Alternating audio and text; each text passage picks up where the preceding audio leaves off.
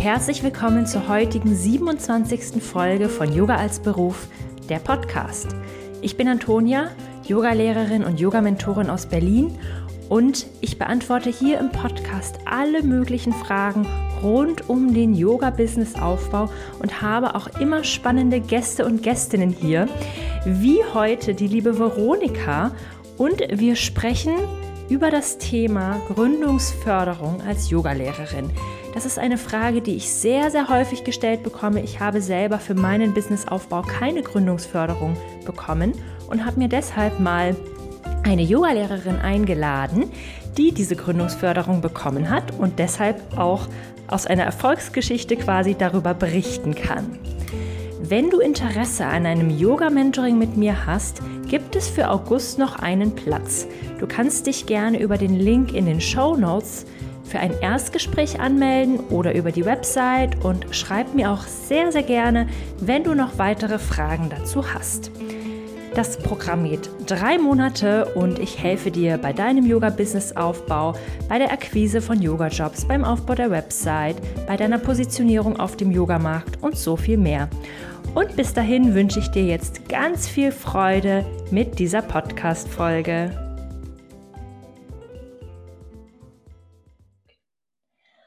Hallo Veronika, herzlich willkommen im Podcast Yoga als Beruf. Ich freue mich sehr, dass du heute hier bist, um uns unsere Fragen rund um Gründungszuschuss und Start in die Selbstständigkeit als Yogalehrerin zu beantworten und würde dich gleich als erstes super gerne mal fragen, was du momentan so in deinen Routinen drin hast, was dir besonders viel Wohlbefinden verschafft. Ja, erstmal schön, liebe Antonia, dass ich dabei sein kann, um heute mit dir zu sprechen über das wirklich spannende Thema Gründungszuschuss.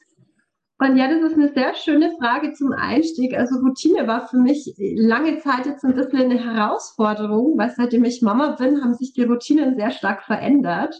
Mm, aktuell starte ich aber ganz oldschool in der Früh wirklich mit klassischen Sonnengrüßen in den Tag.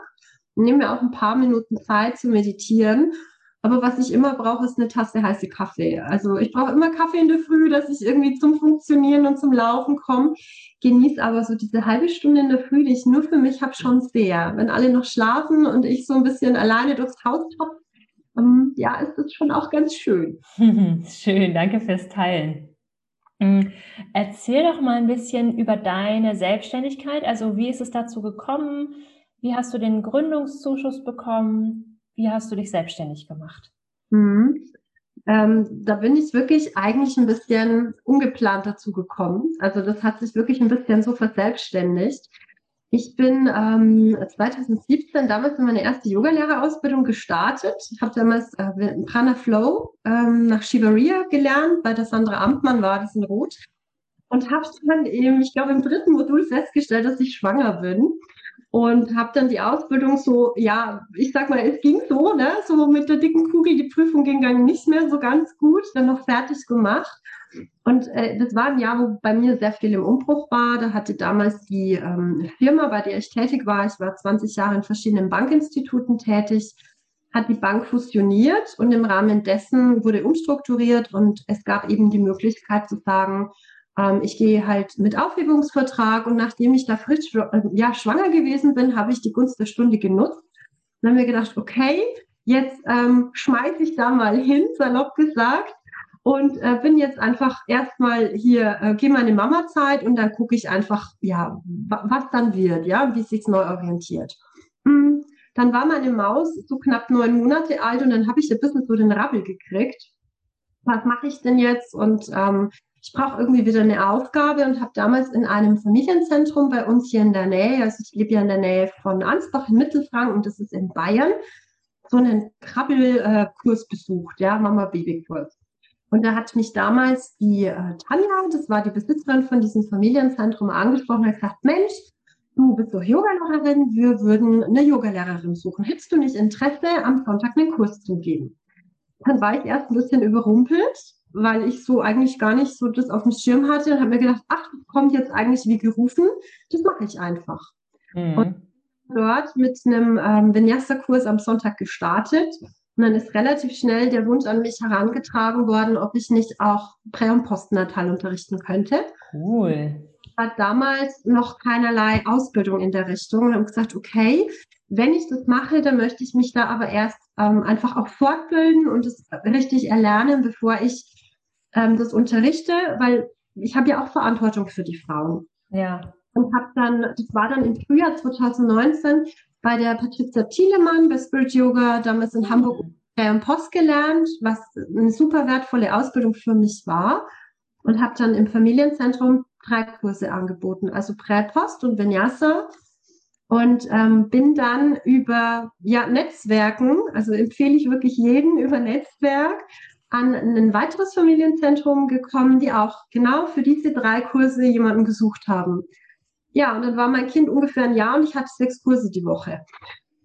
Und das haben wir echt gut gestemmt, auch dank meinem Mann, weil ohne den wäre das echt nicht gegangen.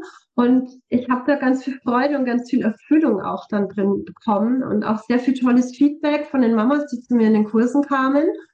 Und dann, ja, lief das bei mir so in diese Zeit raus, wo meine Elternzeit ja so drei, vier Monate später zu Ende gegangen wäre. Und dann stellte sich so die Frage bei mir, wie geht's dann weiter? Also gehe ich zurück in den alten Beruf? Gehe ich, mache ich was ganz was anderes? Gibt es vielleicht eine Möglichkeit, mit Yoga in die Selbstständigkeit zu starten. Dann hatte ich das ganz, ganz große Glück, dass ich eine befreundete Yogalehrerin ähm, kenne, die ein halbes Jahr vor mir mit Gründungszuschuss in die Selbstständigkeit gestartet ist und ich die Möglichkeit hatte, mich mit ihr auszutauschen, weil ich so gar nicht wusste, wie fange ich denn mit dem Thema eigentlich an.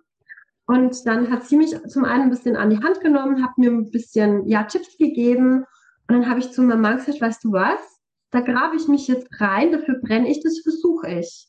Denn mehr wie Nein sagen können sie ja nicht. Ja, also man muss ja dazu sagen, der Gründungszuschuss, die Frage, glaube ich, kam auch ganz oft bei dir aus der Community, gell, ähm, ist natürlich immer nur dann machbar, wenn ich aus der Arbeitslosigkeit in die Selbstständigkeit starte. Da können wir, glaube ich, auch mhm. nach ein bisschen tiefer drauf eingehen. Aber bei mir war das ja die Situation, dass ich eben in der alten Firma aufgehört habe und nach dem Ende meiner Elternzeit erstmal mich ja Arbeit suchen hätte melden müssen. Dann habe ich mich über verschiedene ähm, ja, Medien und Plattformen informiert, was brauche ich denn alles, um zu gründen. Also ein guter Tipp ist zum Beispiel da die äh, Internetseite vom Unternehmerheld.de, die und ähm, passen ganz toll zusammen. Wie muss so ein Businessplan ausschauen? Was muss da rein? Ähm, ich empfehle auch auf jeden Fall, sich beraten zu lassen zur Existenzgründung. Das machen oft die ähm, ortsansässigen Industrie- und Handelskammern. Die bieten das sogar manchmal kostenlos an oder für kleines Geld. Und ähm, ich persönlich hatte mich damals beim Institut für freie Berufe telefonisch beraten lassen. Das war auch absolut wirklich wertvoll für mich. Ich glaube, eine Stunde 30 Euro mit ganz viel Informationen, dass ähm, man sich natürlich um so Sachen kümmern muss wie Krankenrentenversicherung, ähm, Businessplan, was muss da alles rein? Und da hatte ich jetzt ein bisschen den Vorteil, weil ich ja aus der Elternzeit her schon gestartet war. Hm. Dadurch, dass ich ja ähm, sozusagen ein knappes halbes Jahr bereits Kurse gegeben hatte, noch in der Elternzeit, musste ich ja damals auch schon viele Sachen angreifen, die mir jetzt beim Gründen dann geholfen hatten. Da musste ich auch ein bisschen schmunzeln, als ich mich auf unser Gespräch vorbereitet habe. Ich kann mich erinnern, du hattest vor kurzem in meinem Podcast auch so diese, diese Fehlerchen, die man irgendwie so am Anfang macht, wenn man irgendwie so loslegt. Und ähm, ja, also ich, ich kann das nur jedem raten, der überlegt zu gründen, sich ein Mentoring zu suchen und sich da helfen zu lassen. Und vielleicht teile ich mal äh, meine, meine Do's und meine Don'ts, die so gerne, sowas ist immer hilfreich. Gut waren und die so nicht so gut waren.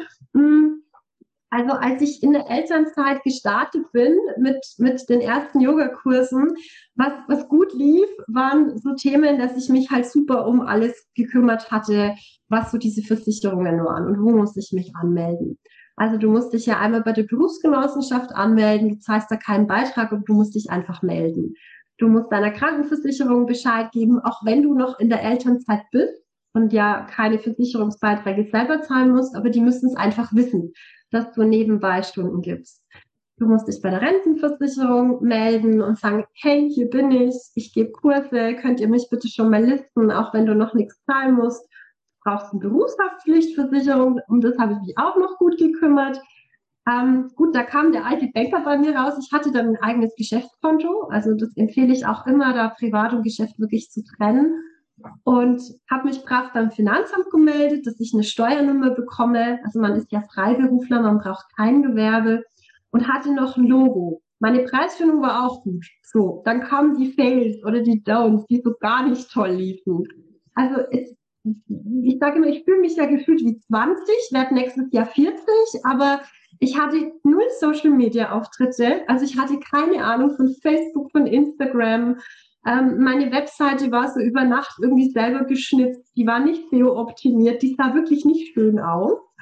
Ähm, und äh, ich hatte zum Beispiel auch kein Buchungstool auf der Homepage. Ich habe das ganz altmodisch mit fünfer Papierkärtchen gemacht mit Abstreichen, ja, du dann gefühlt irgendwie dreimal vergisst, dass der da war und es stimmt halt hinten und vorne nicht mehr. Mm, und habe halt wirklich Werbung nur über Flyer gemacht. Also so richtig Abge-Style irgendwie, ne? Und ähm, da muss ich sagen, da hat es mir total geholfen, als dann die Entscheidung gefallen ist, ich möchte jetzt gründen und ich möchte mich für den Gründungszuschuss bewerben, dass ich die Themen, die nicht so gut gelaufen sind, nochmal komplett auf den Prüfstand gepackt habe. Also ich hatte mir dann einmal Hilfe geholt über ähm, eine ja, befreundete Yogalehrerin, die seit vier Jahren erfolgreich ein Studio führt. Die habe ich dann aktiv angesprochen, habe gesagt, möchtest du mich bitte unterstützen? Möchtest du mein Mentor sein, meine Mentorin sein? Die hatte sich total gefreut und hat mich da wirklich ein bisschen unter die Fittiche genommen. Also deshalb auch wirklich absolute Empfehlung, sich Mentoring zu suchen und sich unterstützen zu lassen. Und ähm, das war damals die Doris Völkel. Und die hat mich super unterstützt und hat dann auch gesagt, pass auf, also das ist schon gut, das machen wir besser und jetzt erarbeite doch mal, dein Warum. Und ich so, mein Warum, okay. Und jetzt erarbeite doch mal bitte deine Zielgruppe. Und ich so, hä? Was, also da, da gingen dann so ganz viele Lämpchen und ganz viele Lichter auf. Aber das war super wichtig, dass ich mich da ganz tief reingegraben habe, weil ähm, wenn du dich für den Gründungszuschuss ja bewirbst, musst du ja dein Herzensprojekt einfach erklären und natürlich auch ein Stück weit präsentieren und verkaufen können. Und selbst wenn man nicht unbedingt den Gründungszuschuss beantragen möchte, sondern einfach nur mit dem Gedanken spielt, sich mit Yoga was aufzubauen, finde ich, ist es super wichtig, sich mal hinzusetzen, sich Zeit zu nehmen und sagen, was ist mein Warum? Warum mache ich das? Für wen möchte ich es anbieten? Was genau biete ich denn an? Wie ist meine Preisstruktur? Und was will ich machen? Was will ich nicht machen? Also wie weit gehe ich denn? Und wo sind so meine Grenzen? Und das war für mich ein großes Learning, weil ich halt zu dem damaligen Zeitpunkt einfach gesagt habe, ach ja, ich biete halt Yoga an. Ähm, ich bin da in zwei Familienzentren, das mhm. läuft schon irgendwie und es wird schon irgendwie weiterlaufen. Ja, das ist der Klassiker. Ähm, und vor allem ist es halt relativ bequem, wenn es schon läuft. Aber natürlich kann man ja von ähm, zwei Stunden im Familienzentrum jetzt keine Familie ernähren. Nee, gar nicht. Wenn man andere Visionen hat, dass man halt davon auch seinen Lebensunterhalt bestreitet, dann kommt man nicht drum herum zu sagen, okay, ich setze mich jetzt mal hin und ich, ich überlege mir jetzt mal, was ich hier eigentlich wirklich möchte, damit man sich auch nicht hinreißen lässt, dann ständig am Wochenende zu arbeiten, wenn man das zum Beispiel nicht möchte, mit Familie oder wie auch immer, oder abends immer weg zu sein, nie da zu sein zum Armbrot, was auch immer. Das ist ja auch in der Familienstruktur nicht ganz so einfach. Ja, total. Ähm, äh, erzähl doch mal, wenn jetzt jemand zuhört und sagt, okay, da sitzt ja, da, da spricht jetzt eine absolute äh, Fachfrau. Ähm, ganz simpel, was ist der Gründungszuschuss? Sorry, ich galoppiere schon da voraus. ich glaube, wir müssen noch mal so auf einer Basis anfangen. Gerne. Also der Gründungszuschuss ist letztendlich eine Förderung von der Arbeitsagentur raus aus der Arbeitslosigkeit rein in die Selbstständigkeit. Und da sind wir auch schon beim ersten Kasus Knaxus, nämlich ähm, es ist die Förderung aus der Arbeitslosigkeit heraus. Also was leider nicht geht, was auch oft kommt, ich glaube, die Frage hattest du auch mhm. aus der mhm. Community raus, ähm, so nach dem Motto, Mensch, mein aktueller Job erfüllt mich nicht oder ich bin da nicht mehr so glücklich äh, oder ich bin im Moment komplett in der Elternzeit, kann ich denn mit Zuschuss gründen? Jein. Also wenn ich in einem festangestellten Arbeitsverhältnis bin und ich kündige das, weil ich darauf einfach keine Lust mehr habe und gehe dann auf, ähm, zur Arbeitsagentur und möchte mich mit dem Gründungszuschuss fördern lassen, das funktioniert nicht. Weil du hattest ja ein Arbeitsverhältnis, das dich ein Stück weit ernährt hat. Ja, mhm. ähm, es, aus der Elternzeit heraus ist es so eine Sache. Ähm, letztendlich müsste man dann mit seinem aktuellen Arbeitgeber sprechen, ob das Arbeitsverhältnis von Seiten des Arbeitgebers gelöst wird. Also man muss zwingend notwendigerweise arbeitslos gemeldet sein, um diesen Gründungszuschuss erst beantragen zu können. Also anders geht's nicht. Okay. Ähm, der Gründungszuschuss wiederum setzt sich aus zwei Phasen zusammen. Die erste Phase bekommt man ein halbes Jahr und der ist gegliedert in zwei Geldsummen. Und zwar einmal bekommst du ein halbes Jahr lang deine, dein letztes Arbeitslosengeld. Also ich mache ich mach jetzt ein konkretes Beispiel. Nehmen wir an, du würdest 1500 Euro Arbeitslosengeld bekommen. Dann würdest du einmal 1500 Euro Arbeitslosengeld bekommen plus 300 Euro on top Gründungszuschuss für deine Sozialabgaben. Denn wenn du selbstständig bist, musst du ja selber deine Kranken- und Rentenversicherung zahlen. Und das sollen diese 300 Euro abdecken. Und diese 1500 in meinem Beispiel wären jetzt einfach ein bisschen so deine Starthilfe für das erste halbe Jahr. Also da kommt schon mal ein kleines Sümmchen zusammen, wo du sagst, ich kriege ein halbes Jahr in der ersten Phase vom Gründungszuschuss einfach Geld und habe ein bisschen Zeit, ähm, dass meine Kurse einfach wachsen können und ähm, ich das anschieben kann. Was viele nicht wissen, was es dann auch gibt, worum man sich dann auch aktiv nochmal bemühen muss, ist die zweite Phase des Gründungszuschusses. Und zwar kann man, wenn dieses erste halbe Jahr abgelaufen ist, für weitere neun Monate nochmal diese 300 Euro beantragen, die die Sozialabgaben decken sollen. Und dafür muss ich mich aber separat nochmal bewerben und bemühen und sozusagen um Verlängerung des Gründungszuschusses bitten. Und ähm, vom, ähm, vom Antrag her ist es so, ich, ich sage immer salopp, es gibt eigentlich drei Szenarien, die passieren können, wenn ich mich um den Gründungszuschuss bemühe. Also den ersten Punkt hatten wir schon, man muss zwingend arbeitssuchend gemeldet sein. Und dann kommt die große Herausforderung, man bekommt ja dann einen Termin bei seiner Arbeitsagentur, bei seinem Ansprechpartner oder Ansprechpartnerin. Und ähm, dieses Formular, das du den Gründungszuschuss gerne haben möchtest, den kannst du dir nicht einfach aus dem Internet downloaden von der Arbeitsagentur, sondern den, den musst du zwingend von deinem Ansprechpartner oder Ansprechpartnerin bekommen. Du fährst da zum ersten Termin hin und solltest da im Idealfall deinen Businessplan schon erarbeitet haben und im Idealfall auch mit deinem Mentor wirklich geübt haben, wie begeistere ich jetzt mein Gegenüber für mein Projekt?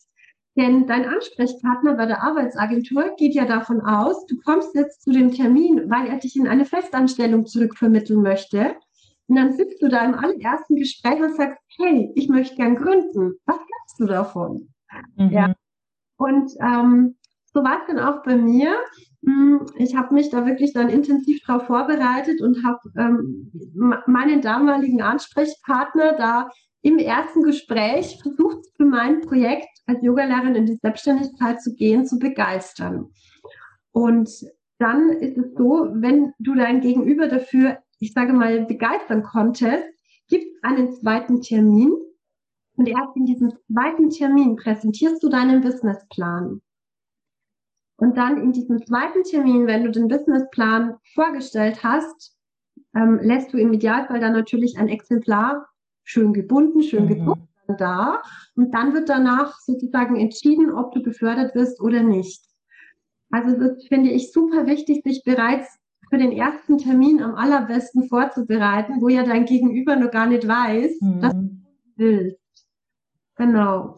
Und was passieren kann, weil ich gerade gesagt habe, mit diesen drei Szenarien, es, es, gibt eigentlich nur drei Möglichkeiten. Möglichkeit eins ist, dass in diesem ersten Termin dein Ansprechpartner sagt, also nee, ich sehe das nicht so. Ähm, Sie sind so super qualifiziert. Ähm, ihre, mit ihrer Ausbildung, mit ihrer Expertise kann ich sie super gut auf dem offenen Arbeitsmarkt vermitteln. Wir lehnen das generell ab, dass wir sie fördern. Das ist Variante eins, Dass dir das im allerersten Gespräch schon passiert, dass du gar keine Chance mehr hast, diesen Businessplan zu präsentieren, wirklich mit dem Inhalt.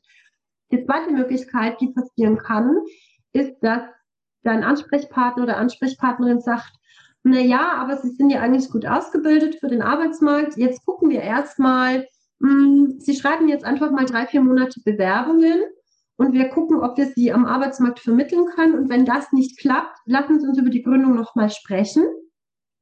Das ist auch eine Möglichkeit, ein Szenario, was eintreten kann. Oder natürlich das dritte Szenario, was einem natürlich am liebsten ist, dass man das Gegenüber so begeistern kann und entflammen kann, dass der sagt, Mensch, das ist eine super Idee. Wir sehen uns zum zweiten Termin, da stellen Sie mir bitte den Businessplan vor. Denn mhm. ähm, was auch wichtig ist zu wissen, damit ich diesen Gründungszuschuss beantragen kann, braucht man 150 Resttage auf Arbeitslosengeldanspruch. Also das sind fünf Monate. Also ähm, zum Beispiel, wenn man, ähm, was weiß ich, vor der Elternzeit vielleicht schon mal drei, vier Monate arbeitslos war und dann geht man in die Elternzeit, wenn man schwanger ist, dann werden diese Monate, die man vorher zum Beispiel arbeitslos war, irgendwo mit aufgerechnet. Mhm. Ich kenne auch konkret den Fall von einer Freundin, die sich wirklich erstmal vier Monate bewerben musste am Arbeitsmarkt, weil der Ansprechpartner, die Ansprechpartnerin gesagt hat, nee, also Sie sind Ingenieurin, wir kriegen Sie super gut vermittelt. Und als das dann nicht geklappt hat, durfte sie sich trotzdem um den Gründungszuschuss mhm.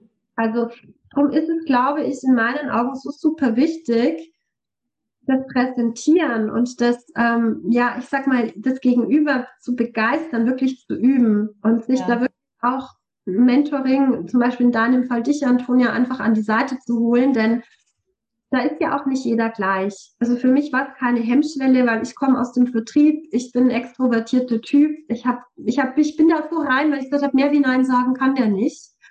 Und ich würde da gerne einen Satz teilen, den mir die Doris mitgegeben hat, die nämlich so schön gesagt hat, du gehst da rein und stellst dich da mit breiter Brust hin und sagst, Yoga ist keine Option, Yoga ist eine Entscheidung. Und du sagst zudem am besten, selbst wenn sie mich nicht fördern, ich mache es trotzdem. Also, dass du das Gegenüber einfach merkt, die brennt da so dafür. Ähm, natürlich muss man sich leisten können, das zu sagen. Ja, das ist natürlich auch, ja.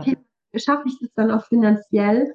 Ähm, ich hatte das große Glück, dass ich meinen Ansprechpartner da wirklich begeistern konnte. Ähm, wobei ich da, ist vielleicht auch was zum Schmunzeln, ich bin da rein und habe mir dann gedacht, hoffentlich eine Frau, die Yoga-affin ist, ja, als Ansprechpartner. Und ich hatte einen mega jungen männlichen Sachbearbeiter. Und ich habe mir so gedacht, oh wei, hoffentlich kann ich den dafür begeistern. Aber wer, der war total open-minded. Der hat sich das alles angehört und sagt, Mensch, hört sich, hört sich schlüssig an. Wir sehen uns zum zweiten Termin. Ich freue mich drauf, dass Sie mir den Businessplan vorstellen und präsentieren. Also ja. nicht, glaube ich, frei machen von irgendwelchen Vorurteilen und da einfach ja reingehen und sagen, ich brenne dafür, ich, ich versuche einfach mein Gegenüber, ich begeister ja. Gegenüber dafür. Und so ein Stück weit Glück, wie man dann da vor sich hat, ist halt irgendwie auch immer mit dabei. Ähm, also man muss schon fairerweise sagen, ähm, also das, das will ich gar nicht irgendwie unter den Teppich kehren. Es steht und fällt natürlich ein Stück weit, welchen, welchen Ansprechpartner oder Ansprechpartnerin habe ich denn gegenüber? Und wie ist auch gerade ein bisschen so die Situation am Arbeitsmarkt? Ja, also ja. Wenn du super, also ich übertreibe jetzt, wenn du jetzt keine Ahnung, Chefarzt für die Intensivmedizin aktuell wärst, werden sie dich wahrscheinlich nicht fördern in die Gründung, ja? Ja. Weil der Job gerade mega, mega gebraucht ist. Und ja, also klar, es steht und fällt ein bisschen mit, mit dem gegenüber, den ich da so vor mir sitzen habe. Aber ähm, ich glaube, da dürfen wir sich nicht so ins Boxhorn jagen lassen. Und ja. ich, ich würde auch die Empfehlung immer wieder geben, sich dann wie so eine Art Elevator Pitch, also so einen Aufzugspitch, sich wirklich zu überlegen, wie fasse ich kurz und prägnant mein Projekt zusammen und da auch ein bisschen mutig sein und mm. Ja, das übe ich auch immer in meinem Mentoring mit den Leuten, damit man, wenn man angesprochen wird, dass man aus der Pistole geschossen sofort sagen kann, was man macht und voll überzeugend ist. Das genau. macht man in so vielen Situationen. Und ähm, ich habe sogar total witzig, ich habe meine alten Karteikarten damals extra aufgehoben, was ich mir so aufgeschrieben hatte. Und hatte mir damals so notiert, was macht mich denn so aus als Typ? Ja, von, von einfach vom Fachlichen, von der Sozialkompetenz. Und was ich auch gerne als Tipp wirklich teilen möchte, ist, da keine Berührungsängste haben. Also man denkt ja oft immer, ach nee, das ist unyogisch und das mache ich nicht. Auch wirklich nüchtern zu sagen, Yoga ist einfach inzwischen auch ein Wirtschaftszweig. Ja, auf jeden Fall, der Markt ist riesig. Der Markt ist riesig. Also ich habe meine Zahlen noch da. Ich meine, die sind jetzt nicht mehr aktuell, Antonia, die sind von 2018. Also ich hatte das damals auch mit den Zahlen so präsentiert ähm, den Wachstumsmarkt Yoga, der, der wurde damals 2018 aus dem Wall Street Journal Yoga weltweit mit 42 Milliarden Dollar Umsatz betitelt. Und in Deutschland hatten wir damals eine Milliarde Umsatz jährlich. Und es wächst nach wie vor ja zweistellig die Branche. Ähm, denn man hat ja meistens einen Ansprechpartner, Ansprechpartnerin gegenüber sitzen, der wahrscheinlich nicht Yoga macht oder nicht Yoga-affin ist. Ja. Und wenn ich natürlich dann ähm, es hört sich jetzt vielleicht ein bisschen unyogisch an, aber dann sag, ja, also Yoga ähm, ist ja teilweise immer noch so in dieser nischigen Ecke, ne, so 60er, 70er Jahre äh, für jeden und es ist nichts, wovon ich leben kann. Also man, man muss es ein Stück weit schon auch so präsentieren und verkaufen, ähm, dass es dich ernähren kann, weil dein, dein Ansprechpartner, Ansprechpartnerin möchte wissen, kannst du damit auf kurz oder lange Sicht deinen Lebensunterhalt bestreiten? Oder stehst du in einem halben mhm und sagst, es hat nicht funktioniert, es ernährt mich nicht. Ähm, jetzt bin ich wieder da, ich hätte gerne irgendwie einen anderen Job. Genau, da wären wir auch gleich schon bei dem Thema Businessplan, weil da kommen ja Zahlen rein. Jetzt mhm. mal ähm, die, die, die groben Punkte. Ich meine, im Einzelnen ist das, ist das individuell, aber was sind so die groben Punkte, was in den Businessplan reinkommt? Also der Businessplan besteht aus zwei Teilen. Du hast einmal den, ich sag mal, den Wording-Teil, also wirklich den, ich sag mal, Aufsatzteil in der Schule, wo du ähm, noch gar nicht so mit den Zahlen loslegst, aber wo du sehr stark drauf dein Gründungsprojekt eingehst. Also da ähm, stellst du einmal dich selbst als Gründerin vor. Was bringst du mit? Was macht dich aus? Warum bist du perfekt geschaffen zu gründen? Also da darf man auch gerne seine Yoga-Ausbildungen aufzählen, was hast du für einen beruflichen Werdegang, aber da auch gerne äh, Themen benennen, wo man nicht so stark ist und wo man sich aber Unterstützung holt. Also ich hatte damals konkret zum Beispiel von vornherein gesagt, habe, ich habe einen super Steuerberater an meiner Seite, habe das alles ausgelagert, hatte mir ein Marketingkonzept von Benz Reichenauer Communications erarbeiten lassen, weil ich da ja wirklich nicht gut aufgestellt war, was sehr gut ankam. Also mhm. man auch ruhig sagen, hey, ich kann nicht alles gut, aber das, was ich definiert habe, wo ich besser werden muss, habe ich einfach gute Leute an, an meiner Seite. Ähm, also sich auch fragen, wo muss ich noch lernen, wo möchte ich besser werden und sich da einfach auch weiterbilden. Dann stellst du letztendlich dein Gründungsvorhaben vor. Also was möchtest du? Wie ist deine Geschäftsidee? Was sind deine Zielkunden? Da kommen wir dann beim Warum an und was ist deine Zielgruppe? Dann, was bietest du konkret an? Also bei mir persönlich ist es einfach diese Customer Journey, dass viele Frauen im Vinyasa Yoga starten. Wenn Nachwuchs ansteht, bei mir im Pränatal landen, dann im Postnatal die Rückbildung mit mir machen und irgendwann im Vinyasa Yoga weitermachen oder zurück ins Vinyasa kehren. Mhm. Und ähm, was super wichtig ist, ist eine ähm, Mitbewerber- und Marktanalyse. Also sich wirklich hinzusetzen und zu schauen, was gibt's denn in meiner Ecke? Was wird da angeboten? Und da wirklich auch tief reinzugehen, sprich ähm, auch die ganze Preisstruktur sich mal anzuschauen und auch wirklich für sich eine gute Preisgestaltung zu erarbeiten. Und da möchte ich jetzt eine Lanze brechen für alle Yoga-Lehrer und Lehrerinnen, die davon auch wirklich leben wollen und möchten, dass man sich da nicht unter Wert verkauft. Mhm. Also man muss da wirklich, ähm, das werde werd ich auch oft gefragt, äh, zu dem Thema Zahlen im Businessplan, was bleibt mhm. denn überhaupt hängen? Also du kannst ein Drittel für die Steuer wegrechnen, ein Drittel für die Sozialabgaben und ein Drittel circa bleibt über, so als grobe Planung. Und wenn ich dann natürlich, keine Ahnung, für 90 Minuten nur 12 Euro nehme, brutto, ohne Abzüge, naja, ist, ist dann vielleicht nicht so viel übrig. Ne? Also sich auch wirklich überlegen, wie positioniere ich mich vom Preis und dann auch mal hochplanen, wie wachsen denn so meine Kurse, was will ich anbieten? Gibt vielleicht noch Retreats, die ich anbieten will? Gibt vielleicht Ausbildungen, die ich über kurz oder lang anbieten will? Habe ich ein passives Produkt, das ich anbieten möchte? Also auch da ein bisschen weiterdenken, das alles benennen, weil das, was ich benenne, muss ich im Zahlenteil dann hochrechnen. Also sich dann ein Stück weit selber gar nicht so limitieren, sondern ein bisschen kreativ sein, was ich denn alles in mein Angebot reinnehmen möchte, was passt auch zu meinem Warum und dann aber auch die Kosten im Blick zu haben. Also habe ich eine Raummiete, die ich begleichen muss? Ähm, habe ich meine ganzen Versicherungskosten? Muss ich vielleicht zu meinen Kursen jeden Tag 30 Kilometer fahren? Habe die äh, Spritkosten, Abnutzung auf dem Auto und so weiter? Und welche Vision habe ich für mein Projekt?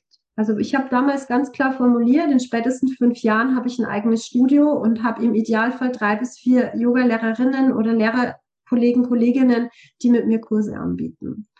Und das, was du vorher verbal formulierst, musst du dann im zweiten Teil im Finanzplan wirklich in Zahlen gießen. Und okay. Einen großen Vorteil, wenn man jetzt, wie ich zum Beispiel, jetzt schon mal vorher was vorweisen konnte, weil ich habe halt nicht ganz bei Null angefangen. Ich konnte sagen, hey, ich habe sechs Kurse im Schnitt mit so und so viel Teilnehmern zu dem und dem Kurspreis. Das kommt schon mal rum. Und wie skaliere ich das hoch, wenn ich einfach durch mehr Marketing mehr Yoginis, Yogis für meine Kurse begeistern kann? Ich habe dann zum Beispiel alle Kurse, die ich bisher hatte, einzeln aufgeführt und habe dann einfach mal hochgerechnet, wie entwickelt sich denn hier die Teilnehmerinnenanzahl über die nächsten Jahre. Habe dann aber auch ähm, zum Beispiel eine Konsolidierung vorgenommen auf einen Standort. Also das war auch so eine Entscheidung, die dann fiel, in welchem Standort möchte ich denn tätig sein? Weil das eine Familienzentrum war 30 Kilometer in die eine Richtung, das andere 30 Kilometer in die andere. Also ich bin gefühlt stern, sternenmäßig hier rumgefahren. Und dann fiel die Entscheidung, nein, ich konsolidiere mich auf einen Markt. Also auch sowas einfach mal überlegen und reinrechnen. Ähm, ich hatte dann mhm. auch ähm, Angebot mit rein, dass ich gesagt habe, ich möchte irgendwann einfach auch mal Retreats anbieten. Ich möchte irgendwann ähm, auch Krankenkassenzertifizierte Kurse mit anbieten. Also ich bin ja aktuell mitten in meiner 500-Stunden-Ausbildung bei Spirit Yoga, um das eben auch mal anbieten zu können. Und dann rechnest du hoch. Und da muss man fairerweise sagen, dieser Finanzplan geht ja über fünf Jahre. Es sollte über fünf Jahre gehen. Es ist natürlich ein bisschen auch so Pi mal Daumen rechnen, weil wer weiß, was in drei Jahren ist. Also hättest du mir 2019 im Sommer, als ich den aufgesetzt habe, gesagt, ähm, es kommt Corona und deine Zahlen kannst du alle mal in die Tonne kloppen, weil das so nicht mehr funktioniert. Ja, da steckt man ein Stück weit nicht drin. Aber ähm, da habe ich mich dann auch an den Tipp gehalten von meiner ersten Yogalehrerin. Die Sandra hatte mir damals auf den Weg gegeben. Die hat gesagt, du, es dauert drei Jahre ungefähr, bis es sich etabliert. Nach drei Jahren sollte es sich abzeichnen, dass es funktioniert. Und du kannst so in den ersten drei Jahren davon ausgehen, wenn du so sieben Schülerinnen im Kurs hast, ist es super. Und habe dann wirklich angefangen hochzurechnen. Ich starte mal mit drei Teilnehmerinnen, dann ist es vielleicht im nächsten Jahr sind es vielleicht im Schnitt fünf, im dritten Jahr sind es sieben. Ähm, denn die Kunst im Finanzplan mit der Zahlensoftware ist, du darfst dich einmal nicht zu arm rechnen, aber auch mhm. nicht denn wenn du nach einem Jahr halt da immer bloß noch, keine Ahnung, 6000 Euro Umsatz im Jahr hast, es fördert dich keiner. Weil wie soll dich das ernähren? Rechnest du dich aber zu reich, dass du, ich übertreibe jetzt, im dritten Jahr plötzlich einen Jahresumsatz von, ach Gott, keine Ahnung, 80.000 Euro hast, dann äh, schön wär's, ja. Dann äh, kann es dir auch passieren, dass es heißt, sie schaffen doch das aus eigener Kraft. Da brauchen sie ja den Zuschuss nicht. Okay, was ist denn da so der, der, die goldene Mitte? Also ist es dann quasi, wenn man unter der Kleinunternehmerregelung bleibt, um die 22.000? Ja, also ich habe es so gemacht und damit bin ich persönlich ganz gut gefahren. Ich habe es ähm, so gerechnet, dass ich ähm, in den ersten zwei Jahren noch in der Kleinunternehmerregelung geblieben bin. Also die wurde ja an, angepasst. Die Kleinunternehmerregelung bedeutet ja aktuell, dass ich nicht über 22.000 Bruttoumsatz drüber komme. Und im dritten Jahr habe ich sie aber dann kalkulatorisch so gebrochen, dass ich drüber gekommen bin. Ähm, da macht aber auch Sinn, seine Zahlen, die man vielleicht schon hat, zu betrachten. Also ich, ich wäre jetzt, ähm, ich meine, hätte, hätte Fahrradkette, wäre jetzt Corona nicht dazwischen gekommen, hätte ich bereits im ersten vollen Jahr in der, nach der Gründung, hätte ich die Kleinunternehmerregelung locker gerissen. Also es lief wirklich super gut. Mhm. Und rübergekommen. Aber der, die Empfehlung ist, spätestens im dritten Jahr sollte man aus der Kleinunternehmerregelung draußen sein. Denn ich muss ja da irgendwann drüber kommen, damit es mich ernähren soll. Ja. Ja. Also da habe ich auch gleich noch eine Frage dazu. Und zwar, kriegt man den Gründungszuschuss auf eine hundertprozentige Selbstständigkeit oder kann man ihn auch auf eine Teilselbstständigkeit bekommen? Wenn man jetzt zum Beispiel sagt, ähm, ich betreue mein Kind auch noch selber und ich arbeite nur 50 Prozent. Mhm. Also die, ähm, der Gründungszuschuss ist nur für eine Vollzeitselbstständigkeit umsetzbar.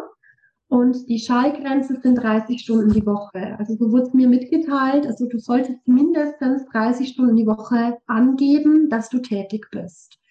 Ich persönlich habe im Gründungszuschuss 40 Stunden angegeben gehabt, weil, ähm, ja, ich muss fairerweise sagen, was viele vielleicht auch ein bisschen unterschätzen, da kannst du bestimmt auch mehr dazu berichten aus deinem Mentoring ist, man geht ja ein bisschen blauäugig rein und sagt, ach ja, super, da gebe ich dann acht Yoga-Klassen die Woche und mehr muss ich nicht machen.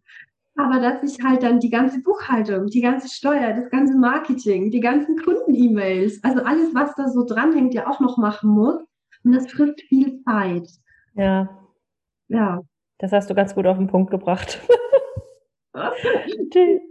ja, das, ähm, das nimmt tatsächlich mehr Zeit in Anspruch, als man sich vorher so vorstellen möchte, gerade ähm, wenn man sich damit halt auch viel Mühe gibt und das alles auch schön machen möchte und dann nicht in Stress und Hektik ausbricht. Ähm, dann würde ich jetzt mal super gerne wissen, also eine Erfolgsgeschichte, wie sieht es denn jetzt bei dir aus? Was machst du? Was ist dein Angebot? Ähm, wie läuft es bei dir? Erzähl doch mal ein bisschen.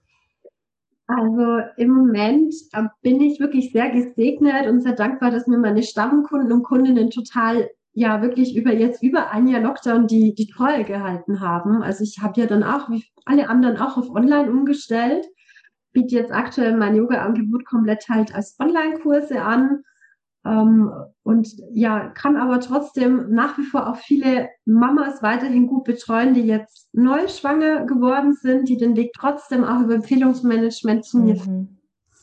Und was für mich jetzt eines der großen Herzensprojekte war und ist, die ich jetzt umgesetzt habe, war, aus meiner eigenen Erfahrung raus, als ich 2017 Mama geworden bin, dass leider Gottes damals meine Rückbildung nicht so wirklich gut gelaufen ist. Also ich wurde da fachlich nicht so gut betreut und habe auch hinterher auch ja bisschen bin auch ein bisschen blauäugig reingegangen, habe mir gedacht, na ja, ich mache jetzt diese acht Kurse bei der Hebamme und dann ist da wieder alles alles super. War eben nicht so der Fall. Und als dann die ersten Beckenbodenprobleme anfingen, hier mit, äh, ich kann den Urin nicht mehr halten, habe ich mir gedacht, oh, okay, ich glaube, da ist doch ein bisschen mehr zu tun und habe mich eben aus meinem, aus meinem eigenen Beschwerdebild da rein, reingefriemelt, habe aber jetzt dann auch sehr stark ähm, aufgrund des, der Pandemiesituation jetzt auch mitbekommen, dass zum Beispiel meine ganzen schwangeren Mamas, die in der, im ersten Lockdown, also März, April letzten Jahres ähm, auch entbunden hatten, entweder gar keinen Rückbildungskurs bekommen hatten oder eben online, aber der halt auch oft fachlich nicht so wirklich toll war. Also da werden keine Beckenbodenschichten erklärt. Wo ist der Beckenboden überhaupt? Welche Übungen sind gut für dich, welche nicht? Ähm, also ein absolutes Hammererlebnis hatte ich durch ähm, die Melanie, die ist jetzt auch Testimonial aktuell für meinen Beckenboden-Yoga-Kurs. Die hat drei Kinder bekommen und ist über Umwege dann bei mir in der Rückbildung gelandet und hat eigentlich dann bei mir erst gelernt, dass ihr Beckenboden drei Schichten hat, wie sie die ansteuern kann und wie sie eine Rektusdiastase passen kann. Also die Rektusdiastase ist ja der Bauchspalt, der entsteht, wenn die Bauchmuskeln auf die Seite gehen, um dem Baby Platz zu machen. Und die möchte ich natürlich auch wieder gut rückbilden. Ja. Dann habe ich eine Umfrage gestartet unter meinen ganzen Stammkundinnen und gesagt, Mensch, Mädels, wie war es denn bei euch? Habt ihr euch gut abgeholt gefühlt, nicht so toll und es hat sich halt sehr gedeckt. Und dann habe ich mich jetzt die letzten ja, drei Monate hingesetzt und habe ähm, sozusagen jetzt ein, einen Online-Kurs entwickelt, nämlich Coco Yoga erwecke deine Beckenbodengöttin. Mhm. Das Coco kommt vom Core Container, also das ist ja die Rumpfkapsel. Und die darfst du dir, Antonia, vorstellen wie eine Cola-Dose. Also das vorne, vorne die Dose sind die Bauchmuskeln, hinten die Rückenmuskeln, oben dein Zwerchfell, unten der Beckenboden. Und dieser Core-Container, diese Cola-Dose, die wird halt einfach instabil in der Schwangerschaft. Mm, ja. Wir warten ja dann alle wie so ein Pinguin und ähm, ja klar, der Beckenboden hat natürlich Belastung durch, durch durch das Baby, weil er muss ja auch das Kind tragen und durch die Geburt. Und habe mich jetzt einfach da richtig tief in das Thema auch nochmal reingegraben und habe jetzt sozusagen für ja, frisch gebackene Mamas, aber auch Mamas, die schon länger sind, die einfach Beckenbodenprobleme haben, einen geschlossenen Online-Kurs entwickelt mit über zehn Stunden Videomaterial, wo wir circa eine Stunde lang wirklich fachlichen Input gemeinsam durchgehen mit hey, wo ist denn dein Beckenboden? Wo steckt denn deine Göttin eigentlich? Ja, wie viele Schichten hat die? Wie steuerst du die an? Und über neun Stunden dann wirklich Videomaterial mit Übungen. Also sanftes Koko-Yoga, wenn ich frisch entbunden habe, wenn ich noch im Wochenbett bin, wenn ich wirklich aktiv in der Rückbildung bin, aber dann auch, wenn ich wieder ein bisschen kraftvoller Yoga machen möchte, postnatales Yoga, um wieder zurück in meine Mitte zu kommen. Auch da zitiere ich immer total gern die Patricia Thielemann, die hat beim Postnatal-Yoga diesen wunderschönen Spruch geprägt, wenn ein Kind geboren wird, stirbt die Frau und eine Mutter wird geboren. Und was auch nicht zu unterschätzen ist, auch so dieser ganze emotionale Trouble. Also du bist ja total hormongebeutelt, ja, es stellt sich alles um, der ganze Rhythmus ändert sich. Und auch da gehe ich in meinem Kurs drauf ein und versuche ein Stück weit auch die Mamas abzuholen, zu sagen, hey, es ist normal, dass du total müde bist und vielleicht nur 20 Minuten Yoga machen kannst. Es ist okay, nimm dir ein bisschen Zeit nimm dir Zeit für dich. Und da freue ich mich jetzt einfach total, dass ich ja einfach Frauen unterstützen kann, zurück in die Mitte zu kommen mit einem fachlich humorvoll verpackten Produkt, ähm, weil so Beckenboden, ne, flüstert man sich ja oft so hinter vorgehaltener Hand zu und sagt, oh, hast du da auch ein Thema? Also mein Ziel ist es auch ein bisschen so aus dieser schambehafteten Ecke rauszukriegen, wo ich immer sage, Mädels, euer Beckenboden ist sexy, den müssen wir nicht verstecken, da können wir auch drüber reden. Ja, voll. Cool. Also das finde ich ja wirklich mega. Und ähm, der, der Kurs ist also immer verfügbar. Wenn ich jetzt sage, ich habe heute den Podcast gehört, ich habe jetzt Lust auf Beckenboden-Yoga mit Veronika, ich kann auf deine Website gehen und den einfach buchen. Ja, genau. Das findest du bei mir auf der, auf der Homepage unter Coco Yoga. Und äh, ist, wie gesagt, eben dann ein geschlossener Kurs mit über zehn Stunden und du hast auch lebenslang Zugriff drauf. Das ah war, ja, das ist gut.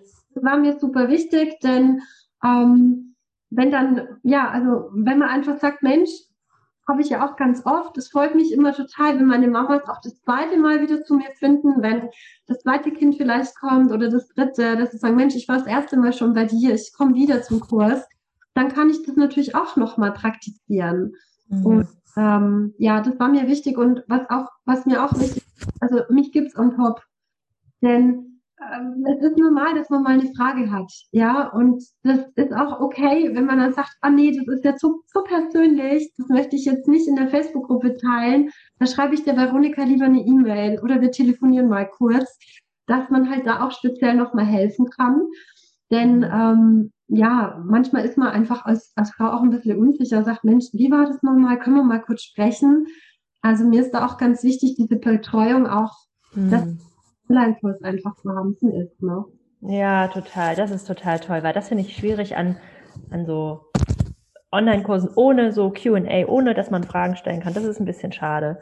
Ja. Also ganz toll. Ich danke dir für wirklich geballtes Wissen. Du hast so viel Information rausgehauen. Wenn jetzt irgendjemand sagt, boah, ich, ich weiß nicht, ob ich alles verstanden habe, kann man sich auch mit Fragen zum Gründungszuschuss an dich wenden? Ja, klar, jederzeit. Überhaupt kein Thema. Also jederzeit okay. einfach melden. Das ist ein sehr komplexes Thema. Und ähm, was ich wirklich auch mitgeben möchte, ist, lasst, lasst euch Zeit, wenn ihr diesen Businessplaner arbeitet. Also das ist nichts, was auf eine Woche geschrieben ist. Überhaupt nicht. Also ich würde da schon ein Zeitfenster von, hm, ich sag mal, wenn ich mich Vollzeit hinhocken kann, mindestens vier Wochen nehmen wenn ich aber auch noch sage, ich habe einfach noch andere Themen außenrum, ähm, Arbeit, Familie, wie auch immer. Also ich persönlich bin über zwei Monate gesessen, halt immer abends. Ähm, denn ähm, was ich noch vergessen hatte zu erwähnen, das möchte ich gerne noch nachreichen, ist, mhm. Businessplan präsentiert, muss der von einer ähm, ja, unabhängigen Stelle sozusagen testiert werden, dass der tragfähig ist. Das kann äh, der Steuerberater machen, das kann die IHK machen. Und da kann man auch ein bisschen so, so ganz nett mal bei seinem Sachbearbeiter, Sachbearbeiterin fragen, ob es da Präferenzen gibt. Ja, also ich, bei mir war es egal. Da hieß es, nö, suchen Sie sich aus, wenn Sie möchten. Bei mir hat es der Steuerberater dann testiert. Und bei meiner Bekannten war es so, da war dann schon der Wunsch, dass es hieß, ach nee, also lassen Sie sich doch bitte bei der IHK beraten zur Existenzgründung und lassen Sie bitte auch die IHK bestätigen. Also wenn dann schon ein bisschen in die Richtung was geäußert wird, würde ich empfehlen, das dann auch zu machen. Ähm, genau. Ja. Also das ist ganz wichtig. Ohne diese Tragfähigkeitsbestätigung von einer unabhängigen ähm, Stelle, ja, wird es schwierig, dass ich den wirklich genehmigt bekomme. Und ähm, ja, genau. Nee, wie gesagt, also jederzeit immer melden. Es ist ein ganz komplexes Thema. Und ähm, du verlinkst ja wahrscheinlich eh die Tipps wieder in den Show Notes. Also genau, deine, deine Website und dein Instagram-Kanal verlinke ich in den Show Notes, dann kann man da auf dich zukommen. Das ist super. Und so, so kleiner, kleiner Spaß am Rande, was ist auch total oft, da muss ich so lachen, ähm, die Sachbearbeiter, Sachbearbeiterinnen bei der Arbeitsagentur, die sind schon auch hilfsbereit, ja, also so ist es nicht. Und ähm, obwohl ich so einen ganz jungen Sachbearbeiter hatte, der glaube ich schon sehr affin war für die ETV, wurde mir als Hilfestellung eine furchtbare Excel-Tabelle für den Finanzplan an die Hand gegeben. Packen Sie da mal Ihr Zahlenwerk rein. Und ich habe mir nur gedacht, um Gottes Willen, wenn ich das da drin machen muss, ich kriege die Krise, ich kriege graue Haare noch und Löcher. Und ähm, habe dann ganz höflich nachgefragt, ob ich auch über den Unternehmerheld.de online den Finanzplan machen darf. Weil das ist wirklich benutzerfreundlich mit Drag and Drop und da packerst du das rein und kannst zwischenspeichern. Und er war total begeistert, sagte, ach, das ruhig. Ich bin gespannt, wie das ausschaut.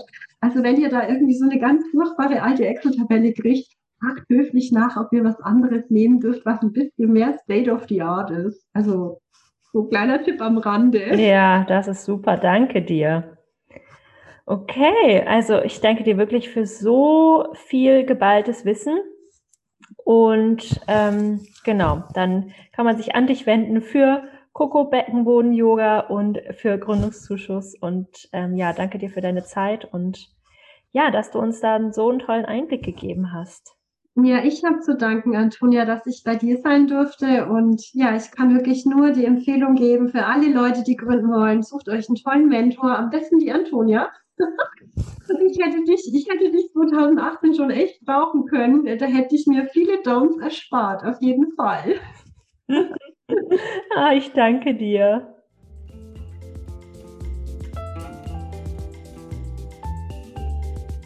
Wenn dir diese Podcast-Folge gefallen hat, dann hinterlass mir doch super gerne eine 5-Sterne-Bewertung bei iTunes. Du kannst dich natürlich auch bei mir oder bei Veronika für weitere Fragen melden. Und bis dahin wünsche ich dir noch einen Happy Yoga Business Aufbau. Deine Antonia.